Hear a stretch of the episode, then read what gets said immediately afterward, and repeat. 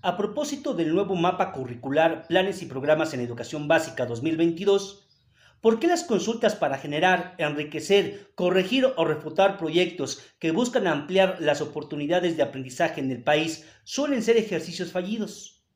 ¿Se hacen así? A propósito, para hacer de cuenta que se escuchó al magisterio e imponer con cierta legitimidad lo que el poder en turno considera correcto o conveniente? Se informa de tantos y cuantos foros, congresos, asambleas.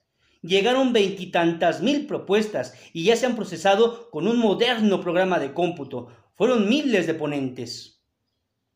La concepción de los maestros juega un papel determinante. Si no se les concibe como profesionales a cargo de una tarea intelectual compleja y especializada, sino como operadores entrenados para ejecutar los planes y programas de estudio tal como lo indica la autoridad, además de actividades administrativas banales, entonces la necesidad de escuchar sus análisis y propuestas es insignificante.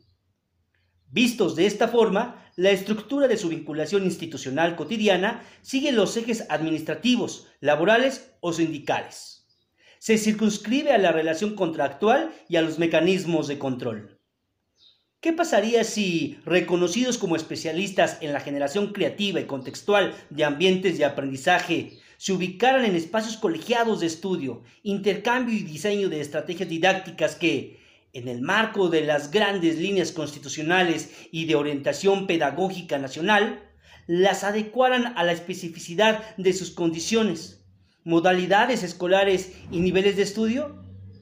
Es decir, como profesionales asociados en el desempeño de una actividad intelectual y práctica de enorme importancia para la sociedad con alto grado de dificultad.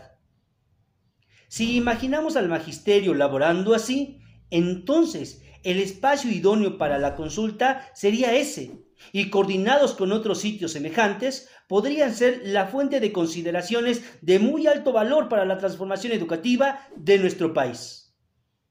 Así las cosas.